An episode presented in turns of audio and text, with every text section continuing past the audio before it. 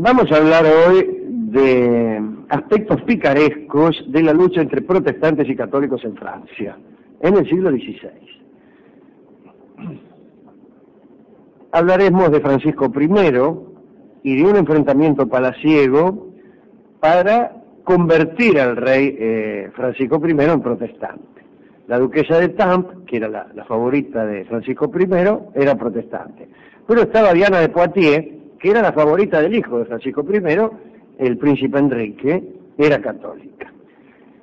Y hubo una disputa entre estas dos bellas mujeres para ver qué religión prevalecía en Francia, concretamente para ver quién convencía al rey Francisco de que optara por una u otra religión. Vimos antes de contar esta intriga un cuadro de la situación. Un poco antes de la aparición de Martín Lutero, muchos eclesiásticos no vivían en el estado de castidad deseado por los miembros del Consejo General de Letrán. Sin embargo, eso no molestaba mucho al pueblo francés. Eh, había muy pocas personas que se quejaban de los sacerdotes mujeriegos, pero la cosa cambió cuando, no contentos con mantener en sus casas a concubinas o recibir en sus alcobas a muchachas de vida alegre, los este, religiosos empezaron a enamorar a las feligresas, a las chicas que iban a, la iglesia. Y entonces muchos de los que parecían no molestarse se pusieron furiosos, particularmente porque a veces sucedía que esas feligresas eran sus propias mujeres, hijas, hermanas o algo, o novias. La gente que no pensaba en discutir ni de dogmas ni de liturgia, deseó entonces que la iglesia procediera a hacer algunas reformas. Y se empezó a declarar que los sacerdotes, en lugar de verse reducidos a estar privados de esposa, deberían buscar, digamos, el apaciguamiento de sus verdores en el santo sacramento del matrimonio. Entonces se originaron disputas. Algunos recordaban la autoridad lamentable de las esposas de los obispos, de las famosas episcopae del siglo VI, los católicos que reclamaban el matrimonio de los clérigos se hallaron sin saberlo en, un estado de ánimo eh, que podía propender al cisma. Apareció también, por esa misma época, el libro de las tasas de la Corte de Roma, que revelaba, como hemos contado alguna vez, el curioso comercio de indulgencias. ¿eh? Este, vendían las indulgencias, lo hemos contado acá, dame 20 mangos y te perdono los pecados. Tome padre, he dicho 30 malas palabras. Bueno, muy bien. Este, la idea de una reforma, que al principio tenía que ver solamente con cuestiones de celibato, eh, recrudeció. Quienes la pretendían eran los llamados desde entonces antipapistas. En Francia empezó a sonar el nombre del fraile Martín Lutero, que en realidad no era en absoluto un personaje grave y solemne como, como algunos lo hacen aparecer, sino que era buen orador, era un tribuno popular al que le gustaban las mujeres, el vino, las canciones, y sus discursos estaban llenos de humor y de expresiones hasta escatológicas. Era una especie de Rabelais alemán, lo cual parece un oxímoron, una contradicción en la adjetivo. En 1525 Lutero, que había colgado los hábitos, encontró una monjita llamada Catarina Fombora eh, y se enamoró de ella, la raptó y se casó. Naturalmente los papistas aprovecharon esa circunstancia para tratar de desacreditar a Lutero, a quien presentaron como disoluto. En Francia, en lo relacionado al celibato, muchos católicos antipapistas empezaron a considerar con simpatía la doctrina del fraile casado. Fue entonces cuando numerosos personajes de la corte Francisco I se sintieron atraídos por las prédicas de Lutero. Anne de Pisolet, la, la duquesa de Tam, que era la favorita de Francisco, y partidaria de toda liberalidad, eso en cuanto a asuntos amorosos, naturalmente, no políticos, se declaró seguidora de Lutero. ¿Eh? Ay, dice, a mí me gusta Lutero. y trató de convertir al rey al protestantismo, es decir, cada vez que finalizaba uno de sus encuentros este, amorosos, la señora de Tamp empezaba a llenarle el marote al, al rey con asuntos del protestantismo. Este, pero se encontró con, con algunas complicaciones, entre las que destacaba la enorme oposición que le hizo Diana de Poitiers, que era ferviente católica y era la amante del hijo de, Francisco I, el príncipe, el heredero, Enrique. Después sería Enrique II. El ambiente que frecuentaban eh, Diana y el delfín Enrique era muy distinto al más humanístico y renacentista que frecuentaban Francisco I y su amante, la señora de Tampa.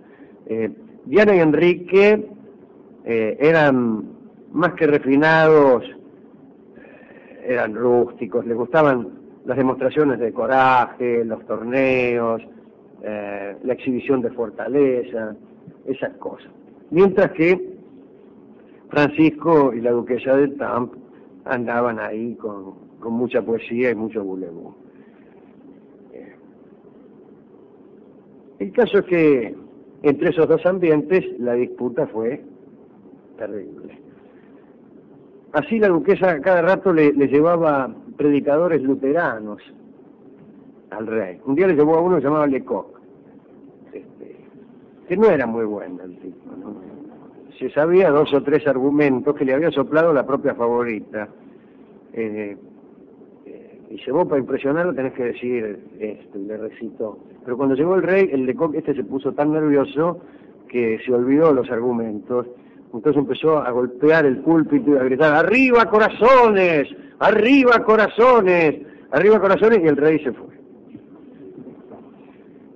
Pero la duquesa no se dio por vencida, después llamó, llamó a otro predicador, un tal Landry, pero también Francisco le hizo objeciones Landry se quedó sin respuesta. Parece que los los, los predicadores que llevaba la, duquesa de Tam le parecían buenos a ella. Este, bueno, tras este nuevo fracaso, la duquesa decidió emplear toda su influencia, ya no solo para convertir al rey, sino para contribuir a la propagación general de sus creencias protestantes. Eh, pero cuando Diana se enteró de que la duquesa era favorable a los protestantes, convocó al maestre Montmorency para obligarlo a admitir la necesidad de mostrar al rey los peligros de un cisma que podía escindir a Francia y arriesgar la estabilidad del trono como después sucedió. Pero en realidad eh, esta, esta, disputa eh, religiosa escondía eh, una cuestión de celos entre las dos mujeres. Estaban celosas la una de la otra y y esta discrepancia religiosa era lo que hacía estallar ese encono previo. El caso es que Montmorency fue al rey y le dijo, Majestad, hay que quemar a los herejes. Jamás respondió Francisco. Otro fracaso. Francisco no entraba en eso. La duquesa de Tamp adivinó fácilmente quién era la instigadora de lo que se le había pedido al rey y decidió vengarse. Hizo circular unos versos sobre su enemiga, para lo que pidió ayuda al poeta Clement Marot, que era un tipo, un poeta que había cortejado a Diana de Poitiers y había sido rechazado. Ya se sabe que no hay peor crueldad que la del amante rechazado. Entonces, este Marot se mandó unos versos en contra de Diana de Poitiers, mitad porque se lo pedía a la duquesa y mitad porque él estaba enojado. Y este, ¿qué es esos versos? Pero de lo peor, ¿no? Este, muy bien, este, salieron los versos, se divulgaron, y Diana, horrorizada, quiso hacer arrestar a todos los protestantes protegidos por la duquesa de Tam. Eh, y la ocasión iban a proporcionársela a los mismos luteranos, porque en octubre de 1534 casi todas las poblaciones de Francia vieron sus paredes cubiertas con pasquines que atacaban la Eucaristía. ¡Eh! Abajo la Eucaristía, que se piensa, una gran siete. Uno de los carteles incluso estaba pegado en la puerta de los aposentos del rey. Entonces Diana acusó a la duquesa de haber participado en la conjura y de haber pegado el cartel que estaba en la puerta de la pieza del rey. Pero bueno, este, el rey volvió a defenderla y no tomó represalias contra los protestantes. Sin embargo, en el Parlamento, donde Diana tenía amigos, se ordenó levantar hogueras y se quemó a seis protestantes, que fueron los primeros en la historia francesa. Más tarde, Diana hizo correr el rumor de que la duquesa de Stamp engañaba al rey con protestantes. Nuevo retruque de la duquesa. Este, después de amar al rey durante cuatro noches, hizo destruir algunas imágenes de los santos en la puerta de las iglesias. Este gesto espantó a los católicos y así con esa guerra entre las dos damas se atizaron odios y se prepararon suavemente, pero efectivamente, las matanzas de Amboise, de Bassy y la famosa matanza de San Bartolomé, aquella de agosto de 1572, durante el reinado de Carlos IX, donde mataron a todos los protestantes. Este, siguieron durante un tiempo las peleas entre, entre la duquesa y, Diana. La duquesa mandó a publicar nuevos versos contra Diana, estos escritos por Jean Visagier. Diana tenía por entonces 40 años y era mucho mayor que su amante, el príncipe Enrique, ¿no? Entonces, eh, le hizo un verso el tipo, apenas te quedan dientes en la boca y el único que tienes una pulga hecho su con toda tranquilidad. Bueno, cosas así los católicos se sintieron ultrajados por estos insultos y para vengar a su protectora mataron unos cuantos protestantes, un gesto de piedad. El caso es que pasó el tiempo y el rey no se convertía, seguía siendo católico. La duquesa este, empezó a pensar también que el rey, Francisco I, en algún momento se iba a morir y no podía saber qué iba a pasar con Enrique II, cuando pasara a ser rey, dominado como estaba por Diana de, Poitiers. Y eso sucedió. Se murió nomás Enrique, ya sabemos cómo. Le gustaban los torneos y las demostraciones de fuerza, eh, y en un torneo un tipo le acertó un lanzazo por, por el agujerito del yelmo y lo liquidó. Este, pero ese, no, eso fue Enrique que murió. No, Francisco murió porque murió. Y heredó Enrique. Este, bueno, ahí sí. La mujer más importante no fue otra que Diana de Poitiers. Y empezó para la pobre duquesa de Tamp una penosa decadencia fuera de la corte. La, la mandaron a un castillo muy lúgubre y allí estuvo confinada hasta el fin de sus días, mientras que Diana de Poitiers se encargaba de dominar la vida francesa con gran pesar de los protestantes, pero no solo de los protestantes, sino incluso de la mujer de Enrique II, no era otra que Catalina de Medici, que sufría muchísimo por todas las que le hacía Diana de Poitiers. Se dice que incluso Catalina, la, verdadera mujer de Enrique II, se había hecho hacer un agujero en el techo de la habitación donde Diana se encontraba con Enrique para espiarlo por el agujero y espiaba y sufría, no se sabe cómo es. Esos son agujeros para sufrir. Un agujero que da a la felicidad de la persona que amamos con otra persona es un agujero que produce sufrimiento, como tantos.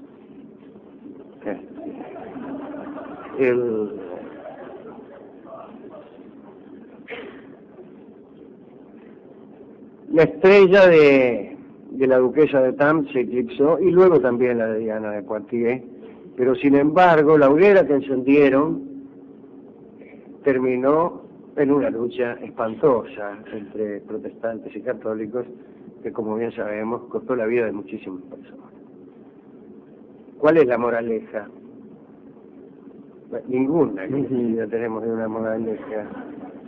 Si, si, si acaso tienes celo de una dama que no profesa tu misma fe, abstente de inferirle ofensa porque podría desatarse una guerra de religión en la que morirían muchísimas personas, especialmente si tú eres la amante del príncipe y, la otra mujer es la amante del rey. O sea que limita muchísimo eh, el alcance de una moraleja, ya que solamente es aplicable a un amante del príncipe siempre y cuando el rey también tenga amante, cosa que es muy compleja, especialmente en estos días demócratas, en donde casi ningún país registra príncipes ni reyes, para no hablar de las amantes de ambos. Mm, bueno, así que nos abstendremos, por esa mera razón, nos abstendremos de toda, de toda moraleja, eh, dado que la aplicación de esta moraleja sería tan restringida que tornaría inútil nuestro empeño. ¿A quién podemos dedicar esta, esta charla? Resulta difícil. Al pobre Francisco I, que a pesar de, los intentos de, su amante, no respondió nunca con, violencia.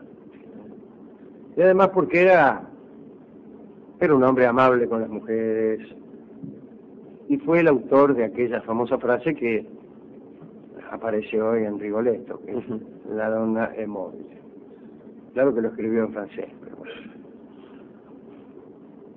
no sé a quién otro dedicar esto. No sé. A todos los que nos escuchan. Hemos ido a la discoteca para buscar canciones alusivas a este a este hecho, a esta rivalidad entre Diana de Poitiers y la señora de Tango. Todavía están, ustedes saben, en el Louvre, que es donde vivían eh, los reyes, especialmente a partir de Enrique, están en, los en las escaleras y en los descansos de las escaleras unos escudos grabados con una H y una D, la H de Henri y la D de Diana, que hacía grabar el rey Enrique para testimoniar el amor que le sentía a Diana de Poitiers. Están ahí. Por, Catalina se lo llevaría por delante también ¿no? La mujer pasaba y veía, cuando uno no es rey, cuando uno es, pongamos por caso, este ordeñador de vacas, escribe su nombre y el de su amada en un árbol o con tiza en una puerta cualquiera. Juan y Rina. Y listo, pero cuando uno es rey, este, hace esculpir en el techo del Louvre estas cosas con un escudo. Y es imposible no verlo. Es imposible no verlo. Y no se borra tan fácilmente como que todavía está allí. Después de, casi 500 años. Bueno fuimos a la discoteca para que nos dieran discos y no, no se declararon absolutamente ayunos de todo conocimiento acerca de estos episodios. Y dijeron que no había ningún tango que tuviera algo que ver con Diana de Poitiers, con, con... No le quisieron dar, me parece. No sé. Buscamos ya por asuntos más específicos, digo, eh, venta de indulgencia, no. Casamiento de los de los de los clérigos. Ah, ahí puede ser, dice. Tenemos el casamiento, pero no de los clérigos, de un tipo. Era que va lo mismo, un tango de casamiento. Dice, en realidad no es un tango de casamiento, es un tango donde está el padrino del casamiento. Bueno, sí, ya era tarde, y cualquiera que me hubiera dado, me hubiera aceptado.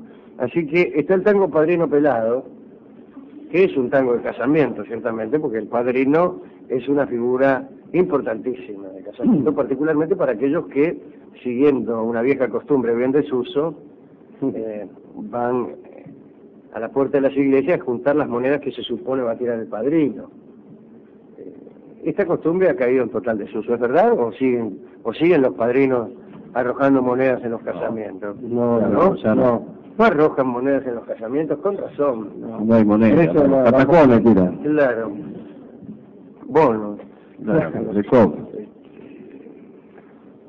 Bueno, de todos modos, aunque ya no arrojen monedas los padrinos en las puertas de las iglesias en ocasión de los casorios, escucharemos el tango Padrino Pelao que canta don Carlos Gardel, ajeno del todo a asuntos que habían ocurrido en su patria. Adelante.